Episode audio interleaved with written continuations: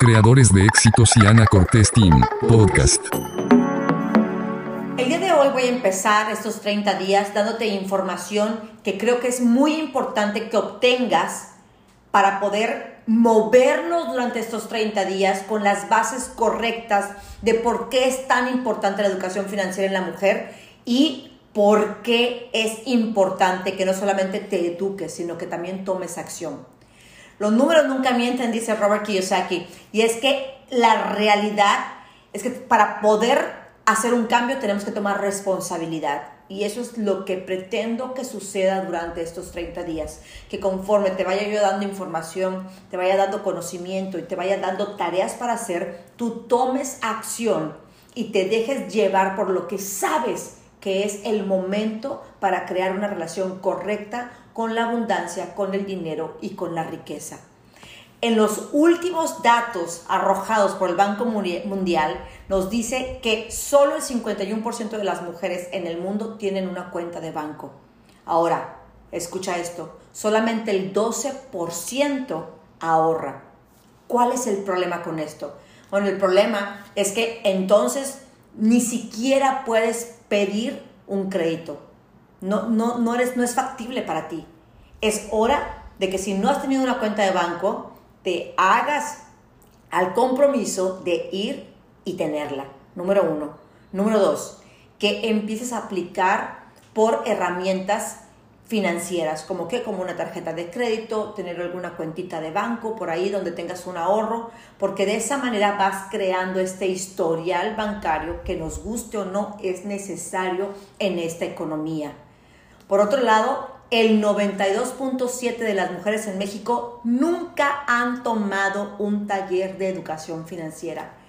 El costo de la falta de educación financiera es altísimo. Como dicen por ahí, si tú crees que es caro el taller, es mucho más caro la ignorancia. Esto nos lleva a que no entiendes cómo se maneja el dinero y no entiendes tampoco los instrumentos financieros que existen allá afuera y eso te conlleva a tomar malas decisiones. Mucha gente dice, es que me hicieron fraude. No, no te hicieron fraude, tú eres tu propio fraude. Ni siquiera te educas para poder tener una vida de riqueza. Ahora, de la teoría a la práctica hay mucha diferencia, así es que es importante que durante estos 30 días tú empieces a aplicar estos conceptos. Escucha lo que te voy a decir solo el 30% de las mujeres cuentan con una cuenta bancaria. Aquí nos estamos refiriendo a tarjetas de crédito. Y no es simplemente tener una cuenta de banco donde tú vas poniendo tu dinero, sino que ya alguien piensa, una institución piensa que te pueden dar crédito, que eres alguien de confianza.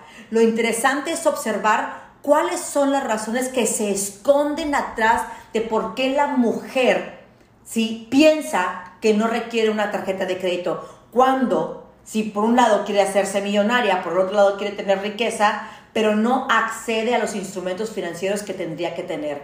Muchas de estas razones es la educación emocional. Pensamos que no vamos a poder controlar la tarjeta de crédito. La realidad es que no nos podemos controlar nosotras. Por eso mismo, la educación emocional y la educación financiera van totalmente de la mano. Ahora, solamente en México, y sé que para otros países es diferente, pero solo en México el 31% de las mujeres tiene un Afore. Si tú me preguntas, a mí no me importa, ¿sí? Pero entonces si no tienes Afore, tienes que tener qué? Inversiones. Tienes que tener qué? Activos y solamente el 31% de las mujeres tienen un Afore. ¿Qué significa esto? ¿Acaso que el otro 69% son millonarias y cuentan con activos? No. Lo más probable es que el otro 69% ni siquiera sepa cómo va a terminar en su vejez. Y no podemos manejar nuestro futuro de una manera tan irresponsable como esta. No podemos estar pensando que nuestros hijos o que nuestra pareja se va a hacer cargo de nosotras. Pues si no somos niñas, somos mujeres maduras, poderosas, llenas de posibilidades. El día de hoy te pido, te ruego que te sientes a hacer un plan de retiro financiero, ya sea por medio de tu Afore, que no sé para qué te va a servir, ¿sí? O que empieces a hacer un plan de proyecto financiero y decidas cuántas inversiones tendrías que tener para poder crear la vida de abundancia y de riqueza que sé que quieres para ti.